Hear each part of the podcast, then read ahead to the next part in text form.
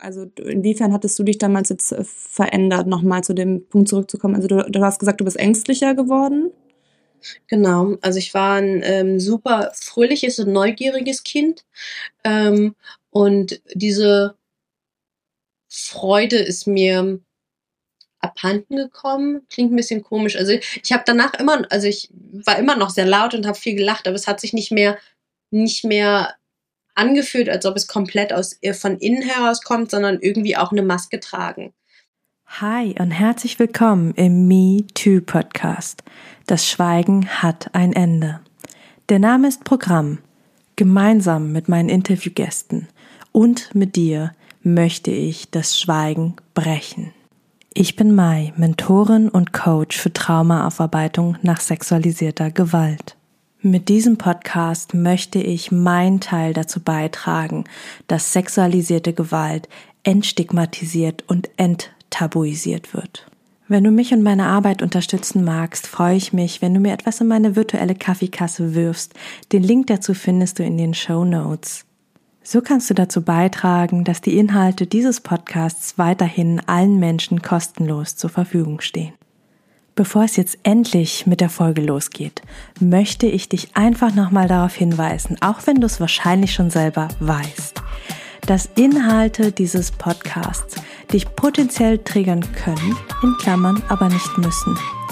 Sollte es so sein, dass du aufgewühlt bist, dass dich irgendwas sehr berührt, dass du mit irgendwas vielleicht sogar nicht klarkommst, dann wende dich bitte an eine Person deines Vertrauens und kümmere dich gut um dich. Und nun wünsche ich dir viel Inspiration beim Hören. Diese Folge ist eine Interviewfolge und zwar werde ich von Lisa Sarah für ihren Podcast interviewt. Sie stellt mir einige echte, schöne und sehr persönliche Fragen. Zum Beispiel, warum ich die Anzeige erstattet habe, wie die Anzeige ablief und auch wie mein Gerichtsverfahren und die einzelnen Gerichtstermine waren. Viel Inspiration beim Hören. Ja, ich habe äh, in dieser Folge Mai Nürn bei mir zu Gast und freue mich sehr, dass du heute dabei bist. Erstmal hallo. Hi und danke, dass ich hier sein darf. Sehr gerne, gerne. Und ähm, ja, du hast vor einiger Zeit den Podcast und Blog MeToo gegründet, bei dem es um das Thema sexueller Missbrauch geht. Und erzählst da eben auch viel von deinen eigenen Erfahrungen, die du als Kind gemacht hast. Und heute bist du als Yogalehrerin und als Traumacoach tätig, um anderen Menschen dabei zu helfen, ihr Trauma zu heilen und bietest das Ganze eben online und therapieergänzend an. Und ja, ich finde die Arbeit, die du da leistest, wirklich wahnsinnig toll, aber auch vor allem sehr, sehr wichtig, da es halt auch einfach so viele Menschen da draußen betrifft. Und ja, deshalb freue ich mich sehr, mich heute etwas ausführlicher mit dir über dieses Thema unterhalten zu können. Wow, was für eine wunderschöne Einleitung. Kann ich das irgendwo aufschreiben? Ich äh, tue mir immer selber sehr schwer damit, mich selber vorzustellen. Das fand ich super. Echt? Okay, dann ist sehr gut. Ah, cool, danke dir. gerne, gerne. Und ähm, ja, wir können erstmal noch mit der Frage anfangen, wie geht's dir heute und ja, wie war dein Tag so bisher? Mhm. Mir geht's heute gut. Ich freue mich gerade ganz, ganz doll aufs Interview. Mein Tag bisher war super entspannt. Äh, das Schöne und Praktische daran, dass man von zu Hause arbeitet, ist ja, dass man von zu Hause arbeitet. Und heute früh bin ich nicht so gut aus dem Bett gekommen, weil ich gestern Abend noch sehr, sehr lang äh, mit einem ja guten Freund und Businesspartner äh, äh, ja, an einem neuen Projekt getüftelt habe, an Trauma-sensitiver Selbstverteidigung. Ah, und da, cool. Genau, und da sind wir gerade so Feuer und Flamme, weil er ist Selbstverteidigungstrainer und auch ähm, seit 13 Jahren Soldat und bildet quasi ja per Beruf schon Menschen aus und ähm, macht halt ganz viel Selbstverteidigungstrainings. Also er, er gibt die auch an äh, zivile Menschen, sage ich mal. Mhm. Und äh, irgendwie haben wir über eine Freundin zusammengefunden und jetzt äh, planen wir gerade das erste traumasensitive Selbstverteidigungs ja Training, Workshop, Tag, irgendwas äh, für nächstes Jahr äh, in Deutschland. Und wow Wow. Das wird mega, mega cool. Und da haben wir gestern vier Stunden ohne Punkt und Komma geredet. Auf einmal war es Mitternacht. was? Ach, krass. Okay. Genau, und deswegen war ich heute früh so ein bisschen müde und habe beschlossen, dass ich einfach ähm, meinen Arbeitstag im Bett beginne und habe einfach im Bett angefangen, Nachrichten zu beantworten. Kann ich sehr gut verstehen. Aber dann, dann wartet auf jeden Fall ähm, sehr ja, stark dabei, ne? wenn man auf einmal auf die Uhr guckt und dann ist Mitternacht. Ja, Dann, das ging schnell. dann wart ihr da echt intensiv dabei. Ja, krass. Bei dir ist auch immer was los, ne? Immer neue Sachen, neue Projekte, richtig, richtig cool. Ja, ich muss eher schauen, dass, äh, dass mich nicht so viele Projekte überfallen. Aber ja, ich, äh, ich Okay. bin, ähm, wer, wer die vier Tiere vom Tobi Beck kennt, ich bin ein Delfin. Ah. Ich bin, äh, ne, oder äh, beim Diskmodell gelb, ja, also ich finde immer alles super schnell und super toll. Und da darf ich, und das war auch ein langer Weg, zu schauen, okay, was, was finde ich auch langfristig toll? Was finde ich nicht nur heute toll? Ja, ja, aber richtig cool, dass du da dich auch Mhm. für alles immer so begeistern kannst, ne? Und dann direkt so all in, das ist ja auch auf jeden Fall was Schönes. Danke. Ja, sehr cool. Ähm, ich würde sagen, dann starten wir auch einfach schon äh, direkt mal mit meiner ersten Frage.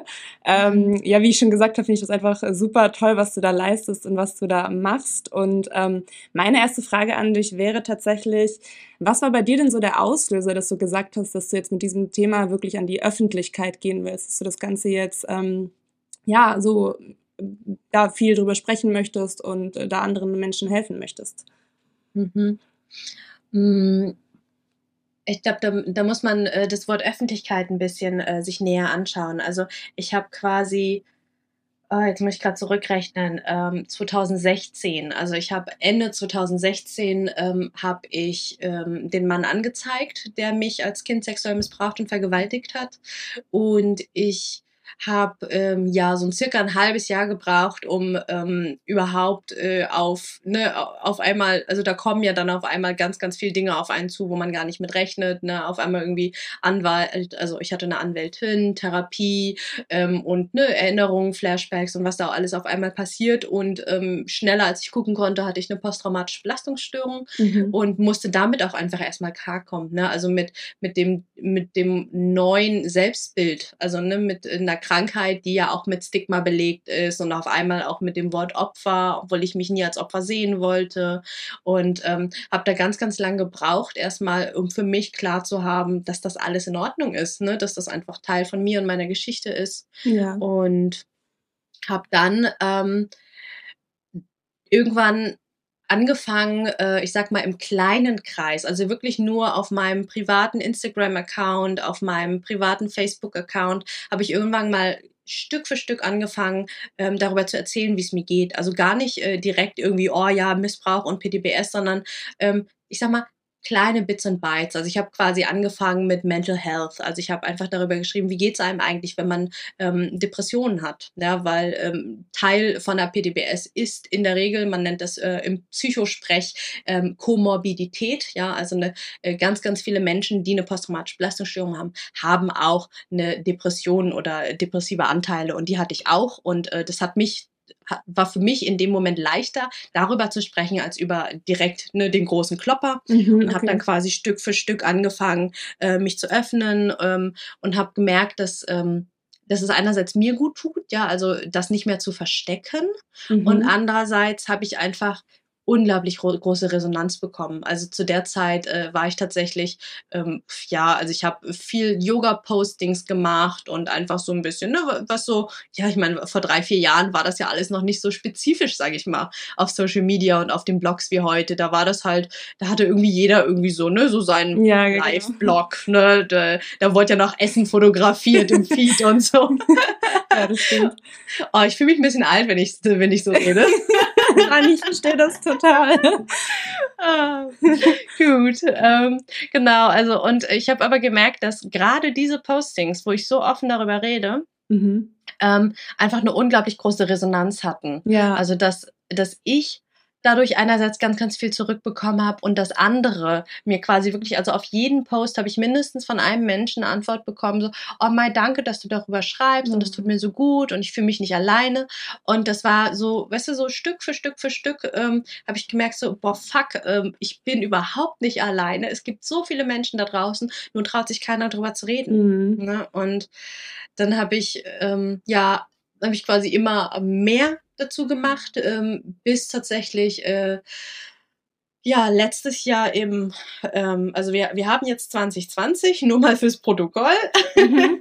Und äh, äh, 20, also 2019 im September, Oktober war die Gerichtsverhandlung. Und ähm, nach der Gerichtsverhandlung bin ich erstmal in ein relativ großes Loch gefallen, weil ich nicht so genau wusste, was jetzt eigentlich so als nächstes kommt, was ich machen will. Ähm, und habe dann aber gemerkt, allein dadurch, dass ich ähm, da auch wieder über die Gerichtsverhandlung geschrieben habe, also ich habe wirklich das war so ein augenöffnender Moment, wo ich, wo, ne, kennt ihr das, wenn man so, so ne, ins Internet oder in, in die Welt reinruft und sagt, boah, was soll ich jetzt eigentlich tun? Ne? Also, mhm. Also, ne, lieber Gott, liebes Universum, sag mir doch mal, was, was, was ist eigentlich hier jetzt der Kenn nächste ich. Schritt? ja. Mhm. Und äh, dann denkt man immer so, da kommen keine Zeichen und eigentlich kommen da die ganze Zeit Zeichen, man ja. will sie nur nicht sehen. Ja, ja. und äh, das war so ein augenöffnender Moment, wo ich so gecheckt habe, so okay, ich habe die ganze Zeit Zeichen bekommen. Ja. Ich schreibe seit, ähm, also damals äh, habe ich quasi seit drei Jahren ähm, öffentlich gepostet und geschrieben und äh, die größte Resonanz kommt auf das Thema Missbrauch.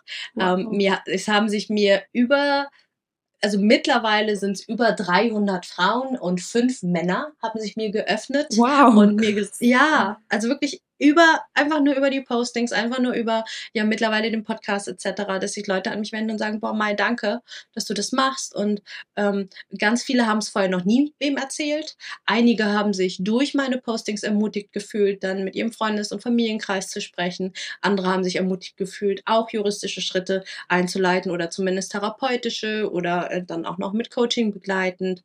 Und ähm, da war dann irgendwann einfach so ein Moment, wo ich gemerkt habe, so, okay, ja, ich habe die ganze Zeit nach Zeichen gerufen und darf ich die aber auch sehen und habe dann gesagt, okay, und jetzt ähm, gehe ich an die ich sag mal, größere Öffentlichkeit, weil es war ja trotzdem nur in Anführungsstrichen mein Insta-Account und nur mein Facebook-Account. Das muss ja. man ja auch erstmal finden. Ja, ja, und, genau. Äh, genau, seitdem dann eben den Podcast und den Blog, was eben auch, ich sag mal, für die breite Öffentlichkeit findbar ist, über Google, über alle möglichen Podcast-Apps. Ähm, und ja, mein Instagram-Account ist jetzt eben auch öffentlich.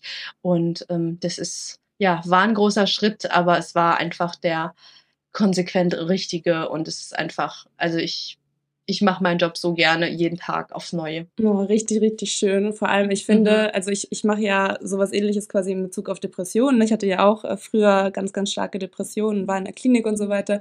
Und ich merke das auch jedes Mal, wenn man da irgendwelche Nachrichten kriegt von Menschen ähm, und man wirklich merkt, so man, man hilft denen mit dem, was man mhm. teilt. Ich finde, es gibt dann einfach auch ein so schönes äh, Gefühl, wo man wirklich denkt, so, wo man erstens mal realisiert, wie viele Menschen es da draußen betrifft. Und zum anderen, wenn man einfach denen dann irgendwie helfen kann mit dem, was man teilt. Ich finde das Gefühl einfach unglaublich schön und auch irgendwo befreiend. Ich weiß nicht, wie geht's dir da? Also, also tut dir das auch selbst äh, gut, darüber zu sprechen und zu schreiben? Weil so geht's mir zum Beispiel. Also für mich ist das unglaublich befreiend. Total. Ja. Und ähm, genau, da wollte ich nämlich gleichzeitig auch noch fragen, ähm, das sieht nämlich jeder, glaube ich, auch nochmal unterschiedlich. Aber auf der einen Seite ist das ja, wie gesagt, bestimmt sehr befreiend. Aber ist es nicht auf der anderen Seite für dich auch schwierig, wenn du dich jeden Tag, sage ich mal, aufs Neue mit diesem Thema beschäftigst? Also merkst du auch in manchen Tagen, dass, dass sich das wirklich extrem, also mehr mitnimmt, als dass es dir hilft? Also hast du auch solche Tage zum Beispiel? Mhm. Auch wieder eine vielschichtige Frage mit vielschichtigen Antworten. Okay. Und da, ähm, ich habe früher, äh, ich habe zwei Vorlesungen äh, recht gehabt und da war so der Standardsatz, es kommt darauf an. Und jedes Mal sagt ich, oh, was für ein Scheißsatz. Aber es ist einfach, äh, ähm, also ganz grundsätzlich, äh, ich beschäftige mich ja nicht jeden Tag mit dem Thema Missbrauch. Ja, also ganz viele denken so, oh Gott, und du machst jetzt Coaching, Trauma und ihr redet den ganzen Tag, sitzen da Frauen vor dir und heulen und alles ist so schlimm. Mhm. Und ich sage immer, das ist nicht wahr. Also ähm, das ist einfach eine falsche Vorstellung davon, wie Traumaarbeit aussieht. Klar ist da ein Teil, der sehr, sehr heavy und schwer ist und wo auch Tränen fließen dürfen und wo Wut da ist und wo Angst da ist und wo viele Dinge einfach scheiße sind, ja, bei meinem Gegenüber. Aber ähm, ein ganz, ganz großer Teil unserer Arbeit ist eben auch Leichtigkeit, Lachen, Freude, Mhm. Übungen. Also ähm, ich sag immer, also ich habe mal eine ne witzige Aktion gemacht auf Instagram, wo wir so äh, eine Woche äh, die Superheldinnen-Pose eingenommen haben, na, und wo ich dann die Leute auch gefragt habe, hey, was ist eigentlich so eure Superkraft und aktive und passive Superkraft und Mhm. ähm, da habe ich auch für mich nochmal in Reflexion gemerkt, okay, eine meiner Superkräfte ist Leichtigkeit. Ja, also Wow. ich bin einfach als Mensch so, dass ich quasi eine passive Superkraft habe. Ich habe so ein Feld um mich herum. Wenn Menschen in mein Feld eintreten, dann spüren sie Leichtigkeit, Ja. weil das einfach Teil von mir ist. Es ist ähm, schwere Themen werden auf einmal leichter. Sie trauen sich auf einmal über Dinge zu sprechen, ähm, wo, wo sie noch nie vorher drüber sprechen konnten oder wollten oder einfach Dinge ein- einfach anders sind, einfach dadurch, dass ich da bin. Krass. Ja, also mhm, das äh, durfte ich auch erstmal erkennen. Das hat sehr lange gedauert. Ich dachte immer, es sei normal. Ja, ja, krass. Aber das ist ja auch so eigentlich das, also das Beste, was du in so einem Coaching mitbringen kannst, ne? Also Mhm. wenn du das mitbringst, ähm, das ist ja eigentlich, also das ist ja wirklich das Allerbeste. Und dann öffnen sich die Menschen und das ist ja auch das, was die brauchen, denke ich mal, oder? Mhm. Um da, um da wieder, um zu heilen, um da irgendwo wieder rauszufinden, ähm, gehört das, denke ich, auf jeden Fall dazu. Und das ist super wichtig. Ja, richtig, Genau. richtig schön. Und Genau. wolltest du gerade noch was sagen? Mhm, aber du darfst auch. Nee, nee, sag ruhig. ähm, von daher, also einerseits, es ist nicht nur der dunkle Deep Shit, der auch Teil dessen ist, ja, sondern es ist auch ganz, ganz viel Freude und die Übungen machen Spaß, die Gespräche machen Spaß. Es ist äh, für mich ganz, ganz doll bereichernd, die Frauen auch zu begleiten auf ihrem Weg. Ja, also ich habe ähm, jetzt gerade eine Frau, ähm, mit der arbeite ich zum Beispiel seit acht Monaten zusammen und sie ein ganz anderer Mensch, wirklich ein ganz anderer Mensch als damals. Und das Wow. ist so bereichernd und schön zu sehen, okay, ich mache hier eine Veränderung. Ja, ich schiebe keine Excel-Zahlen von A nach B, Mhm. äh, so wie früher in meinem alten Beruf im Großkonzern, im Management, ja, sondern ich mache hier was mit und für die Menschen. Und das ist halt unglaublich schön. Und gleichzeitig, um deine Frage ähm, trotzdem äh, nochmal von der anderen Seite zu beantworten, klar gibt's Tage, an denen denke ich mir so, was soll denn der Scheiß? Ja, also weniger ähm, mit den Frauen, sondern ähm, wenn es dann mal wieder an Statistiken geht, wenn man sich dann Statistiken anschaut zum Thema Femizide, ne? also jeden Tag wird eine versucht ein Partner oder Ex-Partner seine Frau umzubringen in Deutschland. Jeden dritten Tag gelingt das. Ja, wenn man sich solche Sachen anguckt, äh, also da kriege ich das Kotzen. Ja, es sind so, das sind einfach so Sachen, wo ich immer wieder merke, okay, das, das sind Zahlen, äh, das sind Dinge, die da ja, kocht mir das Blut sehr hoch, wie du merkst. Da werde ich dann auch nicht mehr so eloquent Ja. äh, sein, sondern das ist einfach was, wo, wo, wo ich merke, so, okay, das ist äh, was, was ich so, was mich so sehr berührt und mich so wütend macht und gleichzeitig, wo ich merke, für viele Menschen äh, sind solche Zahlen, obwohl es ja statistisch erhobene Zahlen sind und das auch nur die Hellziffer ist, also die gemeldeten Zahlen, Mhm. ähm, es ist immer noch äh, für so viele Menschen in der, in Anführungsstrichen, Mitte der Gesellschaft absolut surreal. Also, dass die das, so viele Menschen das so ausblenden können, ähm, wie ich ja früher auch. Ähm, das ist irgendwie, das ist da, wo ich dann immer mal wie sitze und mich frage, in was für einer Welt leben wir eigentlich? Ja, das kann ich sehr gut verstehen, weil genau das wollte ich auch gerade sagen, aber hast du schon gesagt, das sind ja nur die gemeldeten Zahlen. Man will ja gar Mhm. nicht wissen, äh, wie hoch die Dunkelziffer ist. Ne? Das, ist Ja. das muss echt extrem sein.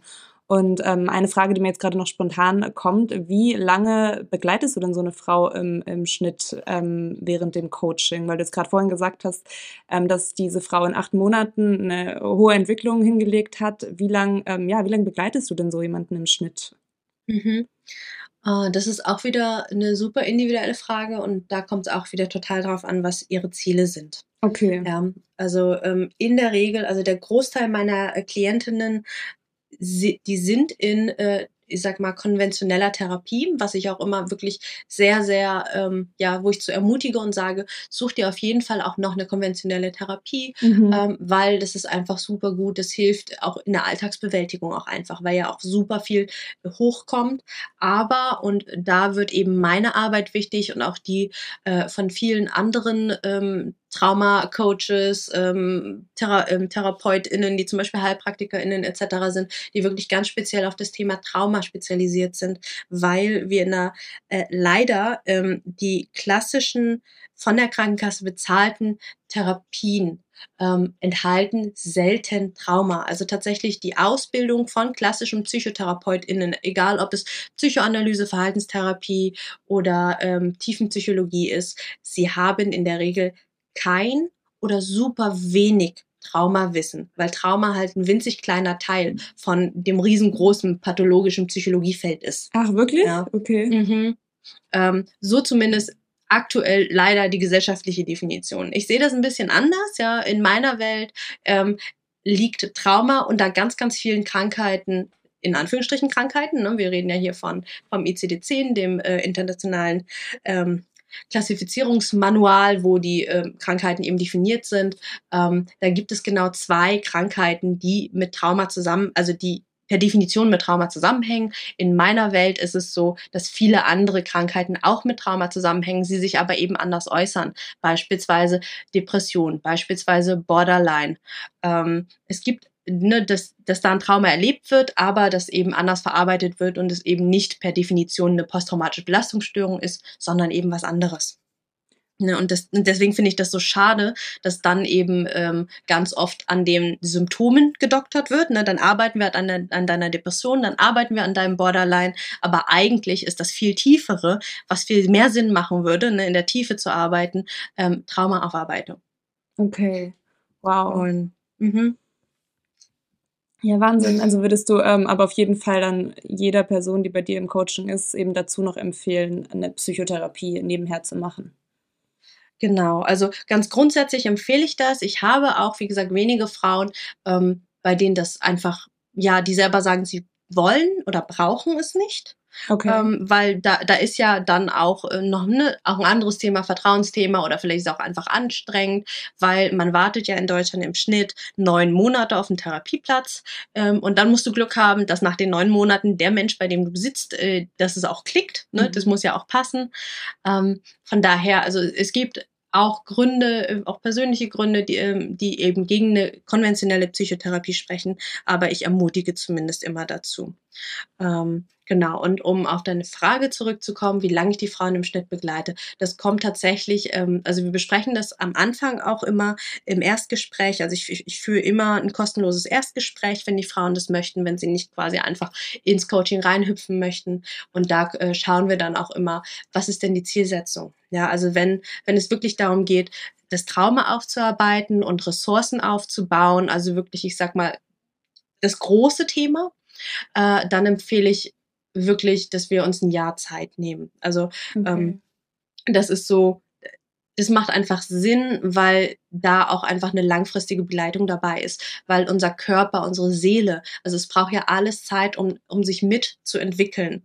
Ja, und deswegen, deswegen äh, bin ich immer so ein bisschen skeptisch, wenn es irgendwo ein sechs Wochen Programm zur Erleuchtung gibt oder ja. ähm, so, so was, was gerade irgendwie so viel in der Online-Welt da ist, sondern es unser, unsere Seele braucht Zeit zum Heilen. Ich sage immer, hey, schau mal, wie lange hast du das Trauma mit dir rumgeschleppt? Ja, ja also ich habe ähm, also ich persönlich zum Beispiel aus meiner Geschichte, ich habe es 17 Jahre mit mir rumgeschleppt, bevor ich es überhaupt ähm, angefangen habe zu verarbeiten, bevor ich überhaupt in Therapie gegangen bin. Wie kann ich glauben, dass das mit einem Sechs-Wochen-Programm oder äh, in, ja, in einem halben Jahr irgendwie weg ist? Also selbst ein Jahr ist kurz, ja, aber ich sage immer, komm, wir fangen mal mit einem Jahr an mhm. und dann schauen wir, ob, ähm, ob du danach mit mir weitergehen möchtest oder ob es zum Beispiel dann was anderes braucht, ja, also ähm, man verändert sich ja mit der Zeit, so das ist quasi so das große Ding und dann ähm, gibt's aber auch, ich sag mal, kleinere Themen, wenn dann ähm, Frauen kommen und sagen, also sie ein ganz, ganz spezielles Anliegen haben, wo sie sagen, ich möchte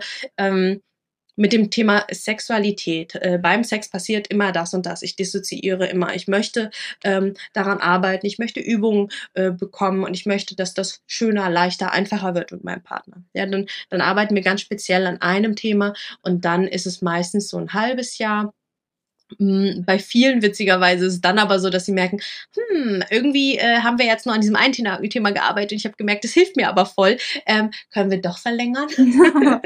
Wo ich mich natürlich immer sehr freue. Ja, das ist auch sehr ein großes Kompliment für dich, ne? Wenn die das dann mhm, sagen. Voll.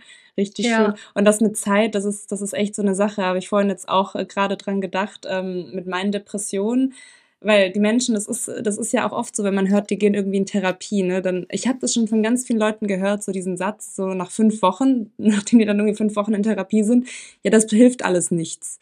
Mhm. Und wo ich mir mhm. dann auch jedes Mal denke und dann das den Leuten auch zum Teil wirklich sage, so, ja, das braucht Zeit. Also ähm, ich war ungefähr, ja, drei, vier, naja, an Depressionen erkrankt, würde ich schon sagen, so sechs Jahre, aber so wirklich ganz intensiv zwei Jahre, würde ich sagen, wo so eine richtige Dunkelzeit war. Und ich habe auch ein Jahr, würde ich sagen, gebraucht, um da wirklich zu heilen.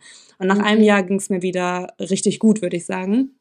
Aber mhm. das hat eben auch ein Jahr gedauert. Und ich glaube, dass ähm, das, das vergessen auch viele oder wollen viele vielleicht auch gar nicht so wahrhaben, dass das Zeit braucht und dass es auch einfach völlig in Ordnung ist, sich Zeit zu nehmen. Ne? Dass man da nicht irgendwie sagt, ja, ich will jetzt in acht Wochen komplett geheilt sein und dann soll es in zehn Wochen bitte blendend gehen, das mhm. ist wahrscheinlich schwierig. Also das braucht alles einfach Zeit. Und ähm, gerade eine Frage noch, ähm, mhm. weil du, weil wir jetzt über Frauen gesprochen haben, hast du, hast du denn auch männliche Kunden, die sich an dich wenden, oder sind das wirklich eigentlich nur Frauen? Mhm. Ich habe mich tatsächlich, also da, mit der Frage habe ich mich ganz, ganz lang beschäftigt, wie ich mich positioniere. Also ich bin tatsächlich ganz speziell auf Frauen positioniert. Ähm, der Grund ist ganz einfach, weil ich eine Frau bin. Ja, also ich arbeite ähm, in meinen Coachings auch viel mit dem Thema Weiblichkeit, viel mit dem Thema Sexualität, Zyklus annehmen, ähm, Zyklus wissen. Das ist einfach was, wo was ich auch als Mensch durchgearbeitet habe, ganz speziell als Frau, ähm, was ich nachspüren und mitspüren kann. Und deswegen habe ich einfach gemerkt, ich kann Männern nur bedingt helfen.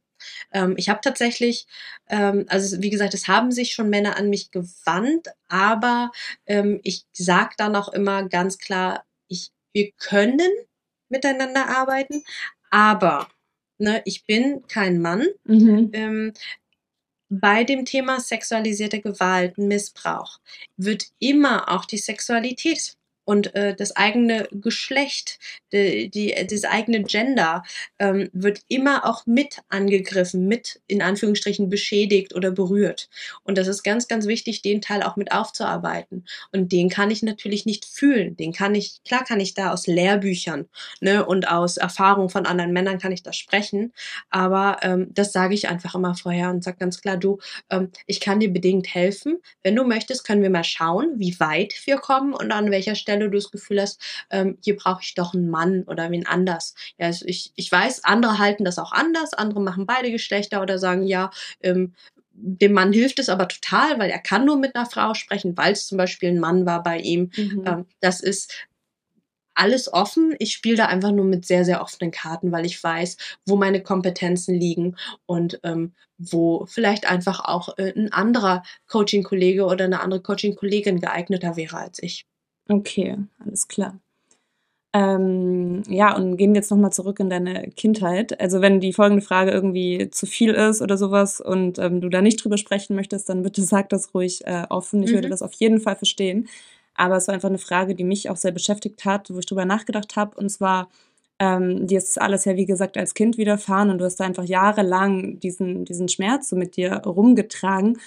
Und ich bin mir ganz sicher, dass man das einfach als Außenstehender nicht ansatzweise irgendwie nachempfinden kann, wie ein Kind sich bei sowas oder nach sowas fühlen muss. Und ähm, kannst du irgendwie beschreiben, wie man sich als Kind nach einer Vergewaltigung fühlt? Weil man versteht ja wirklich gar nicht, was da passiert. Und das müssen ja so, sowohl körperlich als auch seelisch unfassbare Schmerzen gewesen sein. Also wie, wie bist du als Kind dann damit umgegangen? Mhm. Das ist tatsächlich was, was viele denken, ne, dass, dass es irgendwie total schmerzhaft und schwierig ist. Mhm. Aber unser Körper macht ja, ähm, der ist ja, ich sage mal, der macht ganz viel Magic. Unser, unser, unser System möchte uns ja am Leben erhalten. Von daher, was in der Regel passiert, äh, was bei mir passiert ist und was auch bei dem Großteil meiner Klientinnen passiert, dass sie dissoziieren. Ja, also Dissoziation ist der Fachbegriff dafür, dass du nicht mehr in deinem Körper bist. Also man spürt nichts. Ähm, das, vielleicht äh, kennst du das, wenn du irgendwie mal eine große Verletzung hattest, irgendwie mal einen Beinbruch oder irgendwas, wo, wo man eigentlich meint, es müsste jetzt Hölle wehtun und irgendwie tut es auch weh, aber irgendwie ist man auch nicht mehr richtig da. Ne? Okay. Also so, von daher, es ist, es ist eine tiefe Wunde in der Seele gewesen. Ja, also da hat jemand, äh, den, dem ich vertraut habe, den meine Familie vertraut hat. Also es ist, ähm, der Fachbegriff ist Nennonkel. Also wir sind nicht verwandt, aber ich habe ihn eben Onkel genannt, deswegen Nennonkel.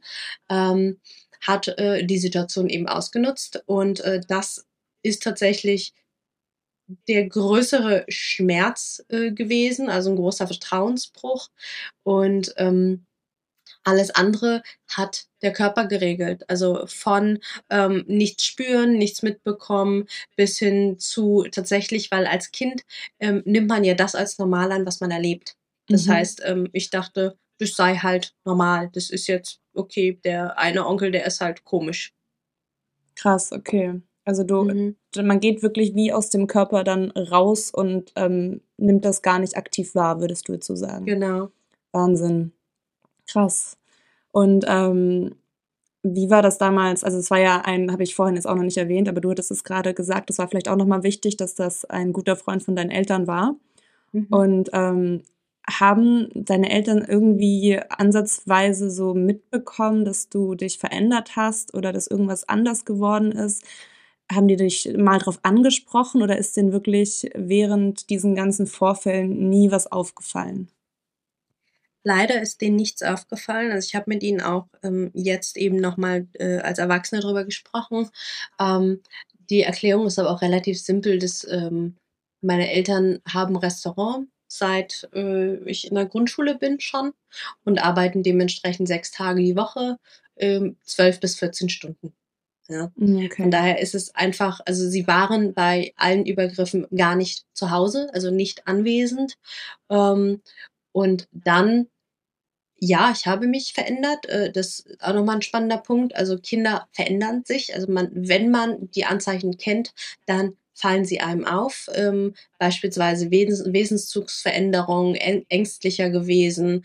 Ähm, aber ganz ehrlich, ähm, stell dir vor, du arbeitest sechs Tage die Woche, zwölf bis 14 Stunden. Hast du da Zeit, ähm, irgendwie, dass dir auffällt, dass dein Kind sich mehr verändert, als es vielleicht einfach gerade eine ängstliche Phase ist oder mhm, vielleicht gerade Pubertät.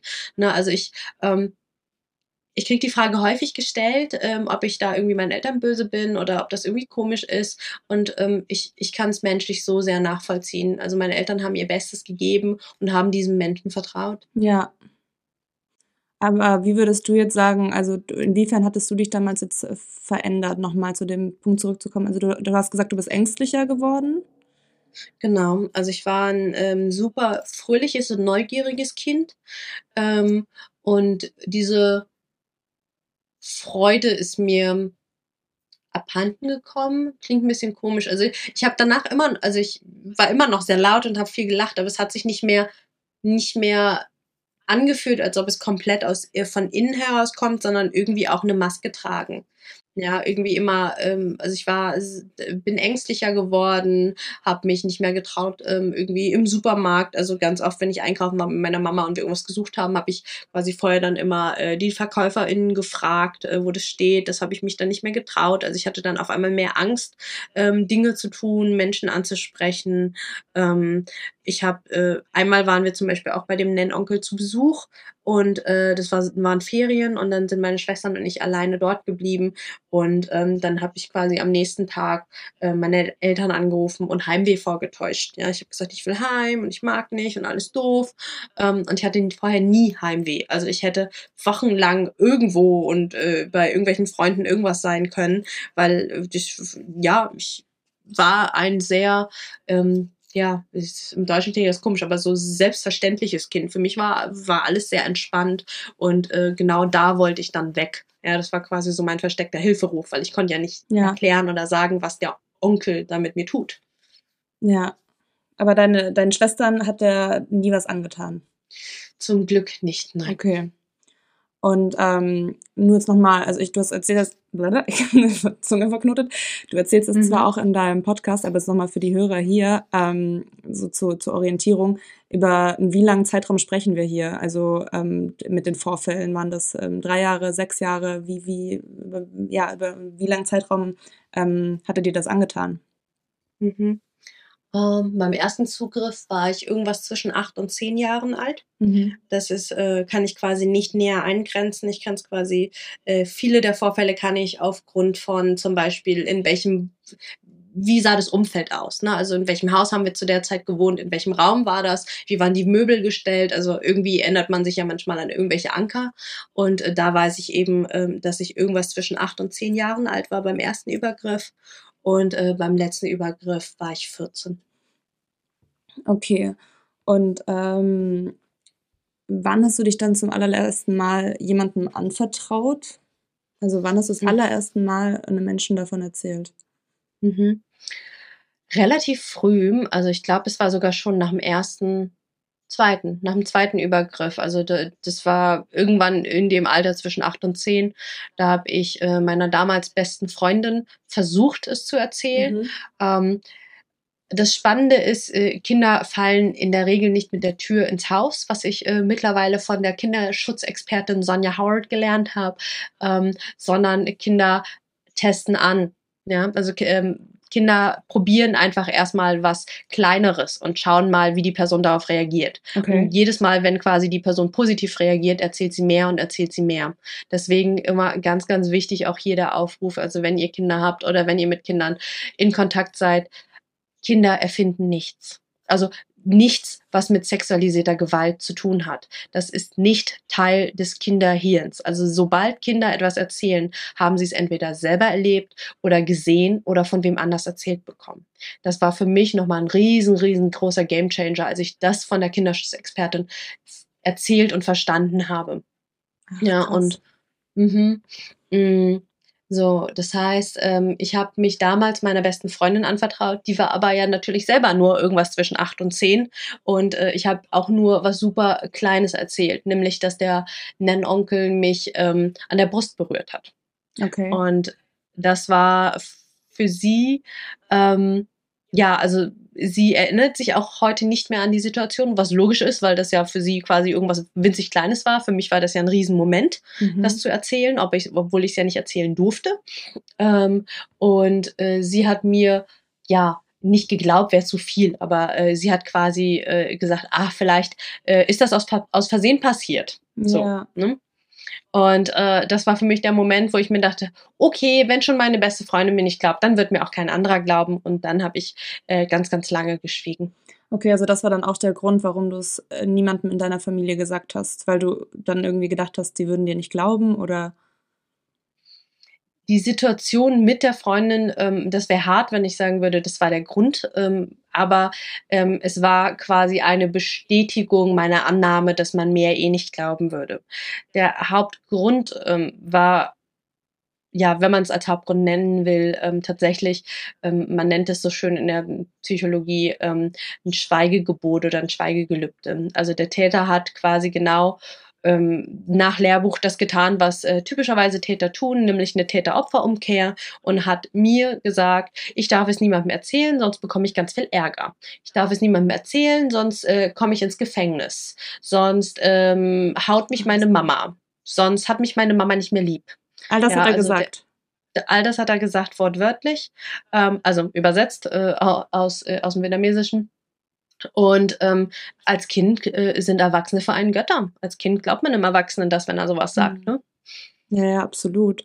Und ähm, eine Frage, die mir jetzt auch gerade noch spontan kommt, weil du gesagt hast, dass deine Eltern so viel äh, arbeiten waren. Wie kam es, dass er dann immer bei euch zu Hause war?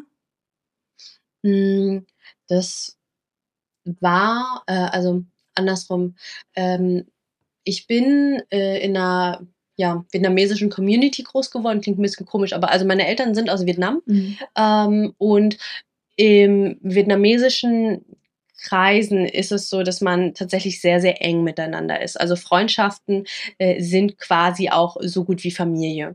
Okay. Und äh, dadurch, dass viele äh, Vietnamesen ähm, Restaurants haben oder irgendwie anderweitig äh, selbstständig sind und arbeiten, weil sie mit ihren ihren Qualifikationen, die hier so nicht anerkannt worden sind, damals in den 90ern, ähm, quasi keine andere Wahl hatten, außer äh, eben ähm, ein Restaurant, Imbiss, sonst was zu führen, ähm, sind halt viele, ähm, ja, quasi in solche Berufe gegangen und haben sich dann, äh, wenn sie zum Beispiel frei, also wenn sie irgendwie Urlaub gemacht haben oder die Kinder Sommerferien hatten und die dann eine Woche zugemacht haben, die Läden, dann äh, sind die sich quasi besuchen gefahren. Ja, und so war das dann äh, eben bei uns auch, dass er dann mit seinen Kindern, ähm, teilweise mit seiner Frau, ähm, dann bei uns eben zu Besuch war über, keine Ahnung, ein paar Tage oder eine Woche. Ja, okay. Mhm. Gut, das hatte mich jetzt gerade nur vorhin so ein bisschen gewundert, ne? Also mhm. wieso der dann so oft bei euch zu Hause war. Und ähm, als du älter geworden bist, ähm, hast du ja auch im Podcast erzählt, dass du dich unglaublich viel beschäftigt hast. Also eigentlich von morgens bis Mitternacht so gefühlt äh, busy warst und hast ein duales Studium gemacht warst Vorsitzende Jugend- und Auszubildendenvertretung, hast Sport gemacht, hast deine Tage ja wirklich komplett durchgeplant, um ähm, ja, um einfach nicht zur Ruhe zu kommen, so wie ich das verstanden habe, weil du Angst hattest, wenn du zur Ruhe kommst, dass dann Dinge wieder an die Oberfläche kommen. Und da war so mein Gedanke, wusstest du denn zu dem Zeitpunkt, was es ist, dass du verdrängst? Oder wusstest du nur, dass du irgendwas verdrängst? Oder wusstest du das gar nicht? Mhm. Ähm, also, dass du dich so viel abgelenkt hast. Also wusstest du, dass es einen Grund gibt? Oder wenn, wenn ja, wie gesagt, wusstest du denn, welchen Grund es gibt? Oder ähm, war dir das überhaupt nicht bewusst? Mhm. Ich habe, äh, um das auch nochmal klarzustellen, ähm, ich habe keine Amnesie gehabt. Mhm. Also ich habe, ich erinnere mich schon immer an alles, was passiert ist. Ähm, ich habe ein Bild in meinem Kopf, ähm, wo ich quasi den Großteil meines Lebens die Erinnerungen in so einen Schuhkarton gepackt habe und die ganz, ganz weit oben irgendwo auf dem Dachboden sind. Also es ist nicht so, dass mich ähm, die Bilder, die Erinnerungen tagtäglich heimgesucht haben, ähm, aber auch nicht so, dass ich es nicht mehr wusste. Also es gibt viele Frauen, auch bei mir im Coaching teilweise, die keine oder kaum Erinnerungen an das Erlebte haben. Das war bei mir nicht so. Keine Ahnung warum, aber mein, mein Organismus hat irgendwie beschlossen, nö, die behalten wir war na, oder mhm. die schließen wir nicht weg. Ähm, von daher, mir war immer klar, dass es das Thema gibt. Ähm, mir war nicht klar, dass äh, ich davor weggelaufen bin. Ich habe mir ganz, ganz lange eingeredet, ähm, dass das in Ordnung ist. Also ich habe mir eingeredet, das ist schon so lang her und ach, das äh, kann ich ja jetzt eh nichts mehr gegen tun und ich mache einfach das Beste aus meinem Leben.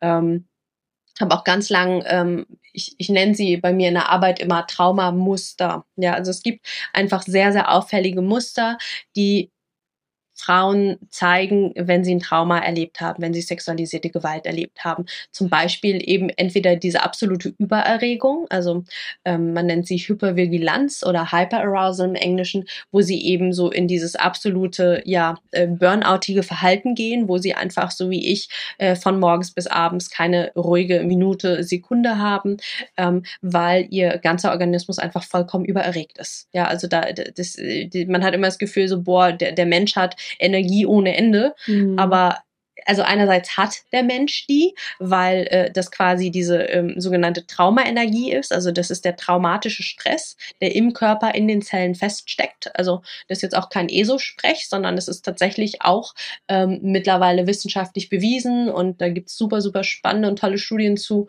ähm, dass diese Traumaenergie in Form von ähm, Adrenalin, Noradrenalin, Cortisol, also dass diese ganzen Stresshormone einfach viel zu hoch im Körper von Menschen drin sind, die Trauma erlebt haben. Und dadurch ähm, haben sie eben immer das Gefühl, unruhig zu sein. Dadurch haben sie das Gefühl, dass sie Dinge tun müssen, weil äh, da ist ja quasi so viel Bewegungs- und Aktivitätsenergie in ihrem Körper drin. Mhm. Und ähm, Genau, und bei mir war dann eben genau das so, dass ich dann einfach dachte, naja, so bin ich eben. Ich habe halt einfach viel Energie und ich muss irgendwie ganz viel tun, weil sonst wird mir ja langweilig. Okay. Aber du hast es jetzt nicht irgendwie direkt in Verbindung gebracht mit dem Erlebten? Nee, gar nicht. Okay. Ja, krass. Dass man sich dann wirklich so, du hast dich ja wirklich dann bis zum Burnout ähm, komplett ähm, verausgabt, ne? Also das ist ja wirklich mhm. über Jahre lang hinweg ständig dich abgelenkt. Und ähm, wie kam es dann? Also hattest du auf einmal eines Tages war dann wirklich so, wo du gemerkt hast, jetzt äh, geht gar nichts mehr oder wie war das? ähm, also, wo fange ich da an? Der Burnout war Teil der PTBS. Ne? Also ich dachte, äh, es sei, äh, erstmal dachte ich so, ja, okay, dann halt Burnout, aber dann habe ich eben mit der Zeit verstanden, okay, es ist einfach äh, ein Symptom von der PTBS, von, okay, jetzt ist alles zu viel. Mhm. Von daher, es ist ähm, durch die Anzeige und durch den Beginn meiner Therapie, ich habe vorher nie, also ich habe äh, das quasi alles innerhalb von ein, zwei Wochen, ähm, ging das Schlag auf Schlag von meiner Entscheidung, ähm, ich möchte den Mann anzeigen, bis hin zur Anzeige, bis hin zu meinem Erstgespräch bei meiner Anwältin, bis hin zum Erstgespräch bei meiner Therapeutin. Ja, also ich habe super, super viel Glück gehabt, dass das bei mir alles so glatt gelaufen ist und ich da so schnell Unterstützung gefunden habe. Mhm. Und ähm, dann habe ich noch ziemlich genau zwei Monate arbeiten können, ähm, bis alles zu viel war. Also durch den Beginn der Therapie, durch das darüber sprechen, durch die Anzeige bei der Polizei und da nochmal das drüber sprechen, ähm, war es einfach, ähm, hat es einfach meinen Organismus vollkommen überfordert, äh, da noch irgendwas anderes zu tun, außer äh, zu liegen. Ja, also ja. ich habe, ähm, ich bin wirklich, also meine Kollegen und Kolleginnen haben das auch mitbekommen, äh, dass ich wirklich rapide von der Leistung her abgesunken bin. Ich bin immer später zur Arbeit gegangen, ich bin immer früher heimgekommen. Ich hatte äh, irgendwann auch Flashbacks auf Arbeit, dass ich dann irgendwie im Meeting aufgesprungen bin und auf Klo gerannt bin, weil ich nicht vor meinen Kollegen heulen wollte. Ach krass. Ähm, zumindest Kollegen aus anderen Teams. Äh, mein Team wusste Bescheid. Ähm, Die wussten, und ich hatte volle Rück Mhm. Ich hatte, habe relativ früh, also ich habe ein sehr, sehr kleines, äh, tolles Team gehabt. Also wir waren quasi eine Stabsstelle von der Geschäftsführung.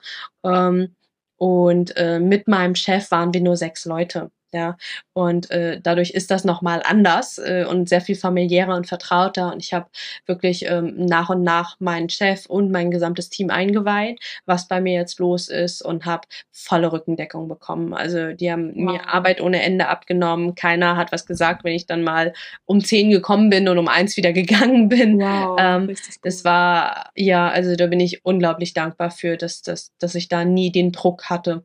Ja, wow. Mhm.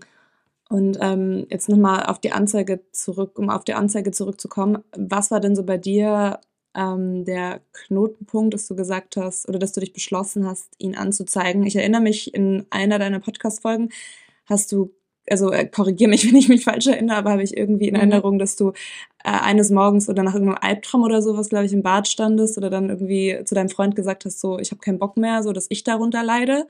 Ähm, mhm. Und ich, ich zeige ihn jetzt an. Hm, wie alt, wie gesagt, warst du, als du ihn angezeigt hast? Und wie kam es, dass du ähm, diesen Entschluss gefasst hast?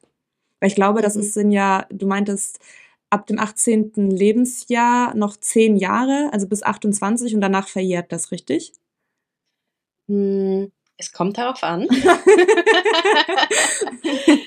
ähm, Genau, also vorweg zum rechtlichen Teil. Ich bin keine Anwältin, ich mache keine Rechtsberatung.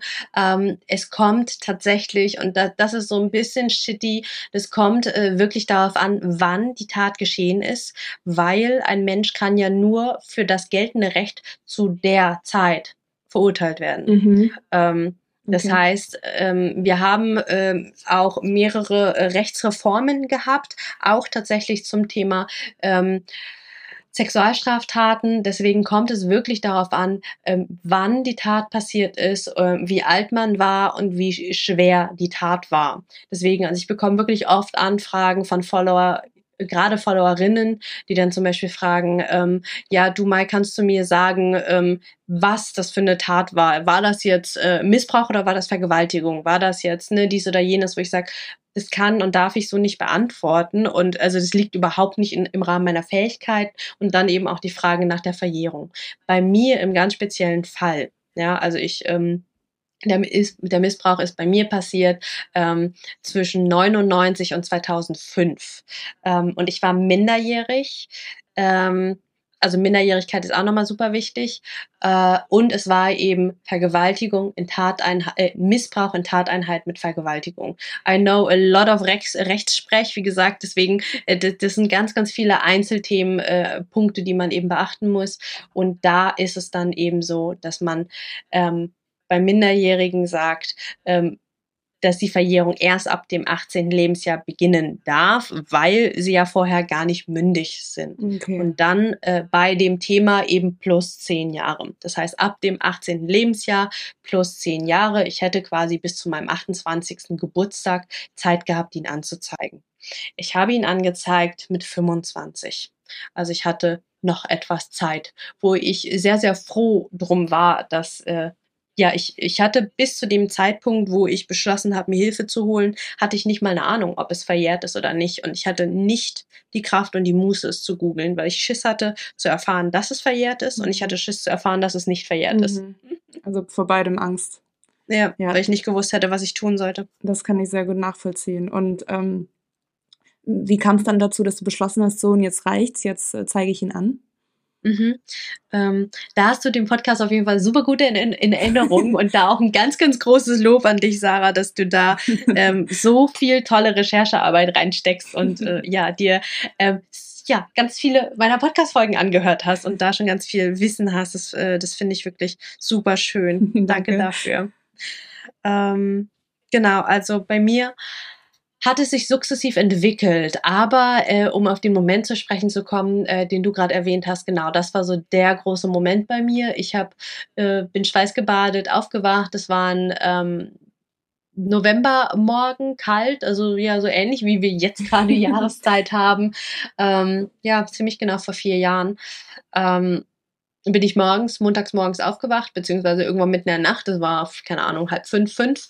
Äh, ich bin überhaupt kein Morgenmensch, deswegen, das war für mich mitten in der Nacht mhm. und äh, hatte mal wieder einen Albtraum, hatte das Gesicht von dem Typen äh, quasi eine Nasenspitze von mir entfernt vor Augen und bin damit aufgewacht, schweißgebadet, Tränen und äh, bin dann quasi aufs Klo geschlichen mit meinem Handy, weil mein Freund noch geschlafen hat und ähm, saß dann da auf dem Klo und habe dann eben auf einmal so eine große ja Wut und so einen Lebenswillen gehabt, wo ich gesagt habe, boah, was soll denn der Dreck? Ja, also wa warum habe ich Albträume? Warum schäme ich mich? Warum habe ich Angst vor ihm und davor, dass andere erfahren, was mir passiert ist? Weil ich habe nichts falsch gemacht, verdammte Kacke. Ja, also ich mhm. bin nicht diejenige, die Angst haben sollte. Ich bin nicht diejenige, die sich schämen sollte. Und habe dann eben aus aus dieser ja dieser großen Wut und Abgrenzungsenergie habe ich dann äh, mir Hilfe beim Weißen Ring geholt. Also ich. Ähm, das war doch das, wo der Typ dann noch Herr Weiß hieß. Ne?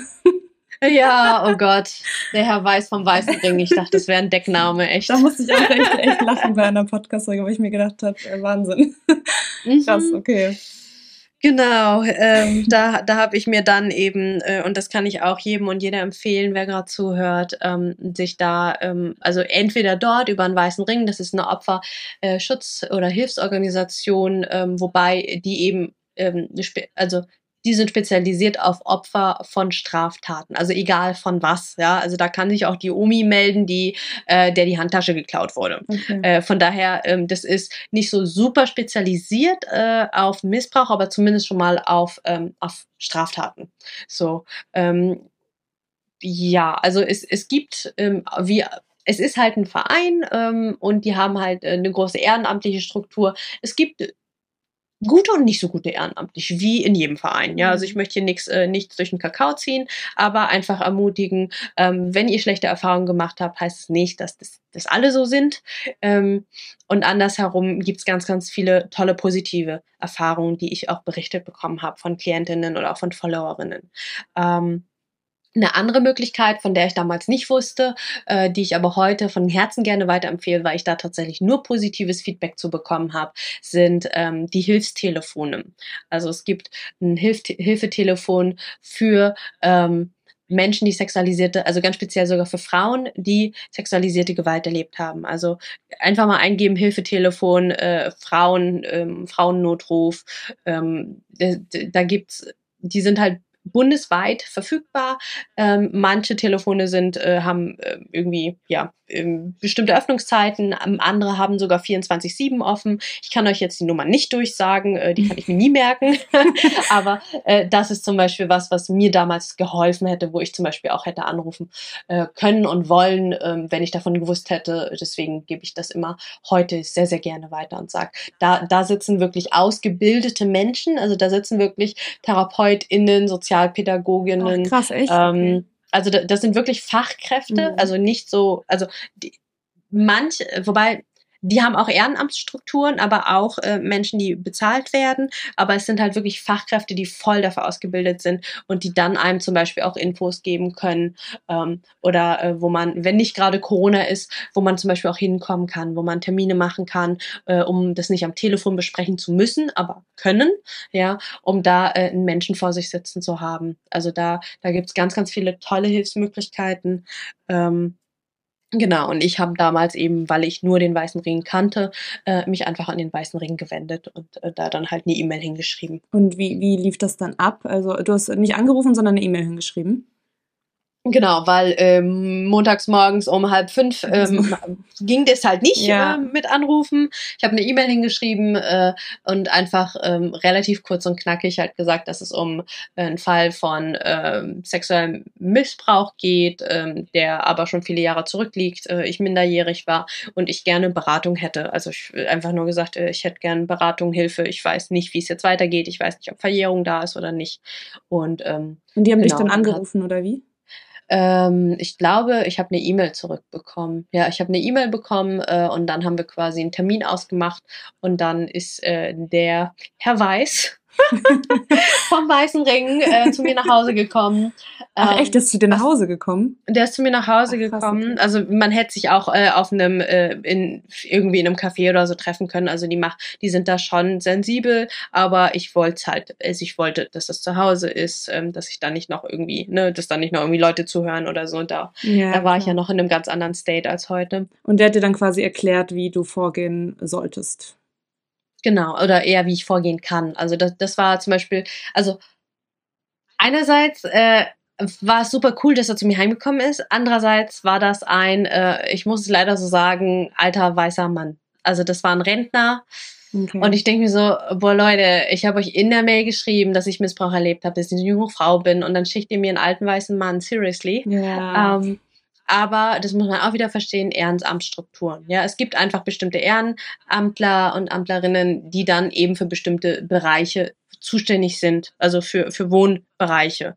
Und ähm, dann ja, war das halt einfach so. Aber das war für mich zum Beispiel was, wo ich heute sagen würde, oder wo es auch für mich damals schon eher unangenehm war, so, boah, das, das hätte man anders regeln können. Okay. Aber gut.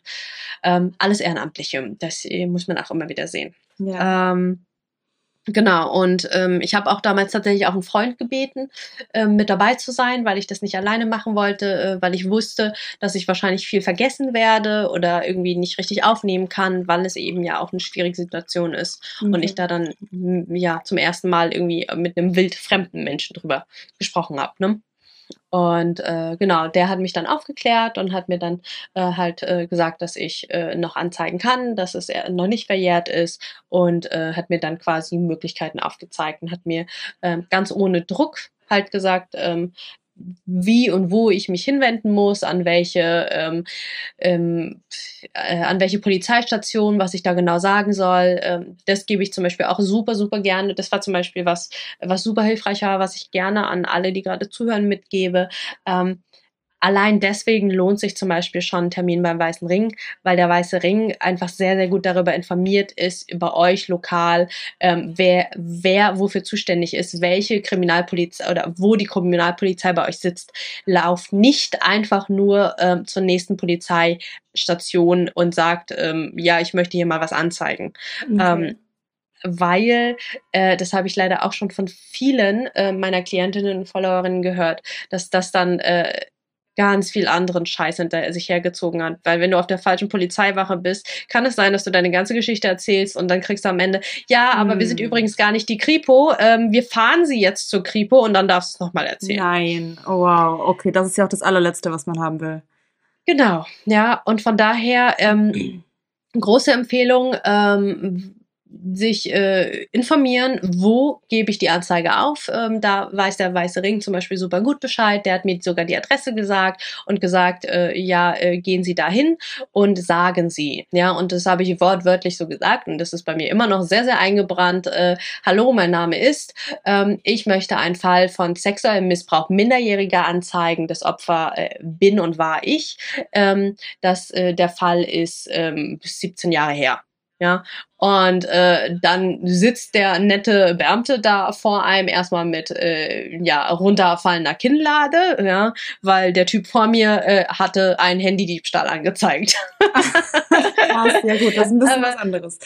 Genau, aber das ist halt eine Polizeistation und ähm, mhm.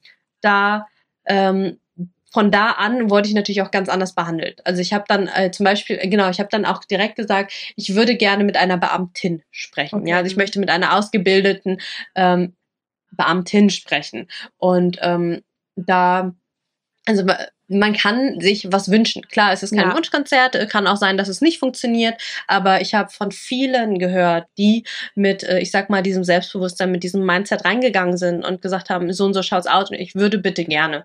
Ähm, dass das möglich gemacht wird oder werden ja. kann.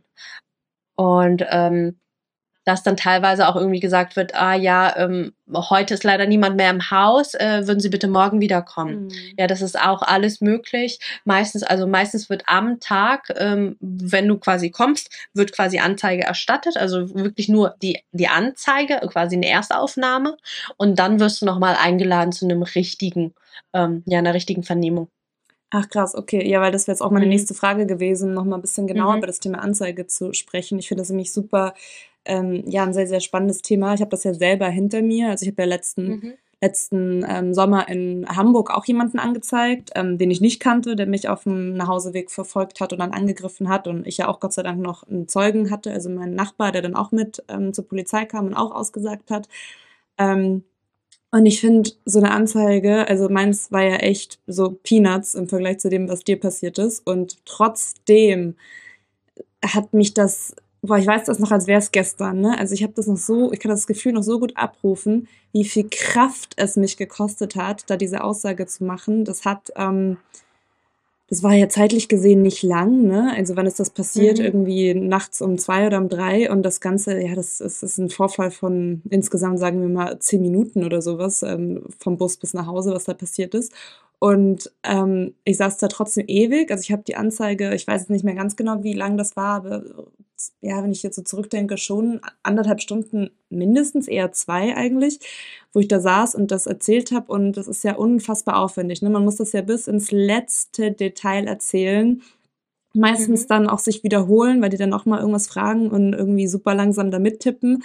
Und ähm, dann musste das nochmal erzählen und nochmal erzählen und nochmal erzählen. Und ich dachte mir auch so, meine Fresse, also das hat ewig gedauert und ich war danach wie überfahren. Ne? Also ich war wirklich so, okay, ciao, ich kann ins Bett, ich kann gar nichts mehr. Ich war körperlich, also meine Kräfte waren komplett weg, ich war richtig durch.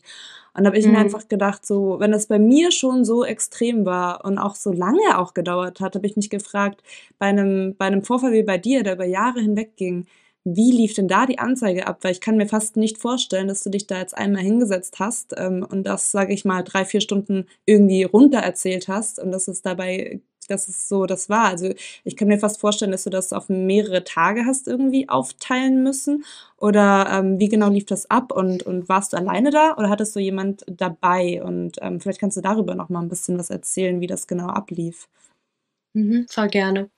Ähm, auch da wieder vorweg, ähm, es gibt auch wieder andere Möglichkeiten. Also ich erzähle jetzt mal, wie es bei mir war und dann aber auch Dinge, die ich ja jetzt erst äh, eben gelernt habe von anderen oder auch im Gespräch auch mit äh, Beamtinnen ähm, oder auch Juristinnen.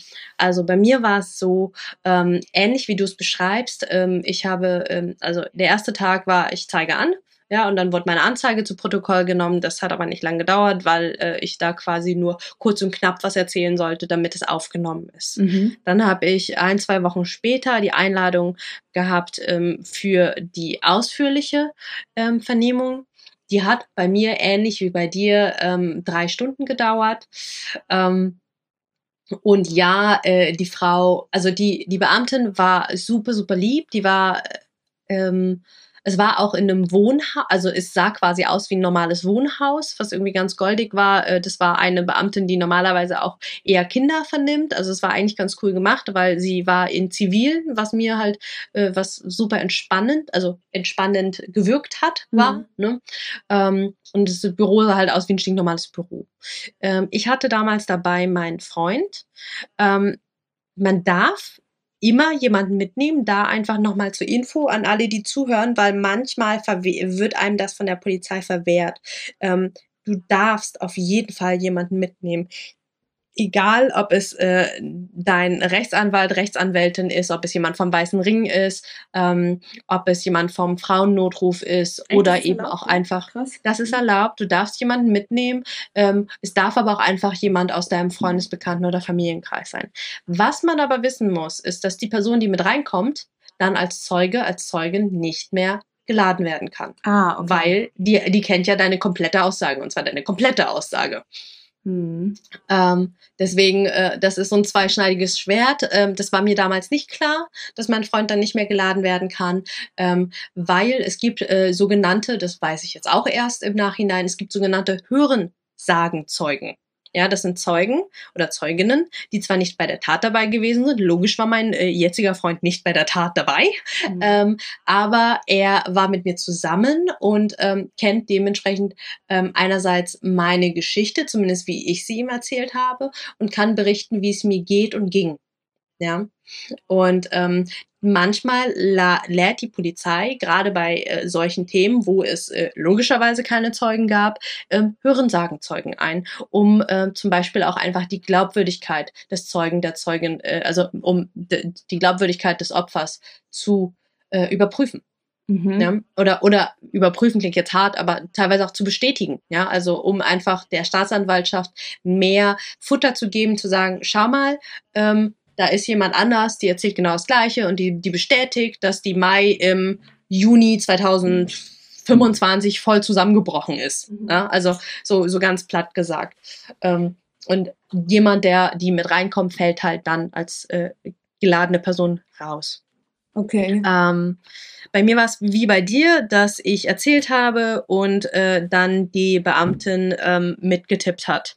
Und dann musste ich immer wieder Pause machen zwischendrin, damit sie mittippen kann. Mhm. Und äh, ja, ganz am Ende habe ich dann den Ausdruck bekommen. Es waren acht ähm, Wordseiten, ähm, DIN A4 äh, die ich dann gegenlesen musste. Und ich denke mir so, also im Nachhinein denke ich mir so, boah, wie untraumasensitiv ist das, ja. ja. Also man wird quasi volle Kanne retraumatisiert.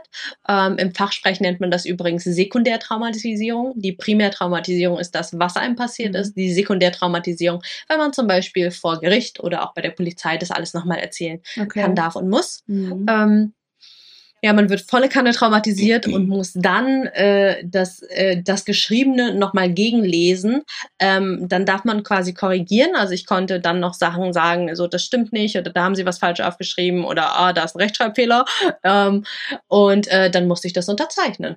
Und mit meiner Unterschrift habe ich dann gesagt, das stimmt, was da steht. Ja, und heute mit all meinem Fachwissen zum Thema Trauma, also ich habe ja ähm, also ich bin ja nicht nur äh, Coach, weil ich das erlebt habe, sondern ähm, ich habe ewig viele Fortbildungen gemacht. Ich habe äh, Ausbildung gemacht als ähm, also ich bin Coach ähm, in ähm, NLP, in Hypno, ich bin Hypno-Coach, ich habe ähm, super viele Traumafortbildungen gemacht in Somatic Experiencing, einer körperorientierten Traumatherapie, ähm, Psychotherapie, also wirklich ein riesengroßes Feld ähm, und wo ich heute drauf schaue und sage, das ist einfach super unverantwortlich und ein Mensch, der quasi eigentlich gerade komplett im Retrauma drin ist, ähm, ist eigentlich nicht fähig, da etwas zu unterschreiben. Ja. ja. also diese Unterschrift dürfte in meiner Welt überhaupt nicht gültig sein, weil der Mensch in dem Moment überhaupt nicht unterschriftsfähig ist. Ja. So, aber ähm, so ist leider aktuell der Prozess.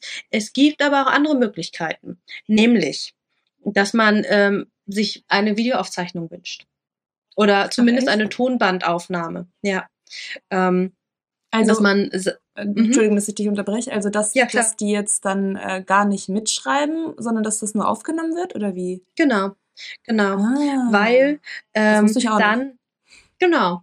Mhm. also es gibt zwei, äh, zwei Möglichkeiten. Also entweder wird quasi nur das Ton, äh, der Ton aufgenommen und dann äh, transkribiert das im Nachhinein halt jemand. Okay. Das ist aber natürlich viel teurer. Weil wenn du, wenn die Beamtin mit mir drei Stunden im Raum ist ähm, und das in den drei Stunden ja auch schon runtergeschrieben hat, ähm, dann ist das natürlich viel günstiger, als wenn äh, sie die Arbeit mit mir macht, die aber für uns als Opfer viel schneller geht. Ähm, und äh, im Nachhinein aber jemand noch, keine Ahnung, sechs Stunden da dran sitzen muss, weil äh, das äh, Transkribieren ja doch äh, einiges an Aufwand und Arbeit ist. Und das hättest du dann zahlen müssen, oder wie? Nee, nee, muss man nicht, aber es, es macht, äh, es wird einfach je nachdem, wie ausgebildet ähm, die BeamtInnen sind oder wie, wie gut ausgestattet auch ähm, das Kommissariat ist. Also es gibt so, so viele Faktoren ähm, und teilweise für mich wirklich sehr unverständliche Gründe, warum das nicht einfach per Default bei allen Menschen, die solche sexualisierten äh, Erlebnisse gemacht haben, nicht per Default gemacht wird. Also ja, weil ja, erzähl. Äh, also dir wurde das auch gar nicht irgendwie vorgeschlagen. Also du wusstest davon. Nö. Ja, und das, ich wusste das, das, nicht. das finde find ich einfach so krass. Ich meine, äh, mhm. klar, bei einem Handydiebstahl verstehe ich es jetzt und finde ich das nicht unbedingt äh, vorschlagen, aber bei so krassen Fällen kann ich das nicht verstehen, wie die das nicht anbieten oder vorschlagen. Mhm. Ja. Krass. Das war's mit dem ersten Teil des Interviews. Für mich immer noch was Besonderes, auf der anderen Seite des Mikros zu sitzen und interviewt zu werden. Ich hoffe, du hast für dich viel mitgenommen und wir hören uns übermorgen zum zweiten Teil der Folge. So, damit sind wir am Ende dieser Folge angelangt. Wenn dir der Podcast gefallen hat, freue ich mich, wenn du mir etwas in meine virtuelle Kaffeekasse wirfst. Die findest du in den berühmten Show Notes. Dort lohnt es sich aber auch ganz unabhängig von meiner Kaffeekasse reinzuschauen. Denn da findest du den Link zum kostenlosen Download meines E-Books, das Trauma Kit. Trauma verstehen und Flashbacks endlich in den Griff bekommen inklusive Notfallübungen und alles in leicht verständlicher, traumasensitiver Sprache. Außerdem findest du dort auch Infos zu meinen Online-Kursen, wann mein nächstes Gruppenprogramm startet und wie du mit mir im 1 zu 1 arbeiten kannst, wenn du das denn möchtest. Und nun wünsche ich dir von Herzen alles Liebe. Wir hören uns in der nächsten Folge wieder. Alle zwei Wochen montags erscheint hier eine neue Podcast-Folge. Und vergiss bis dahin nicht, du bist nicht alleine.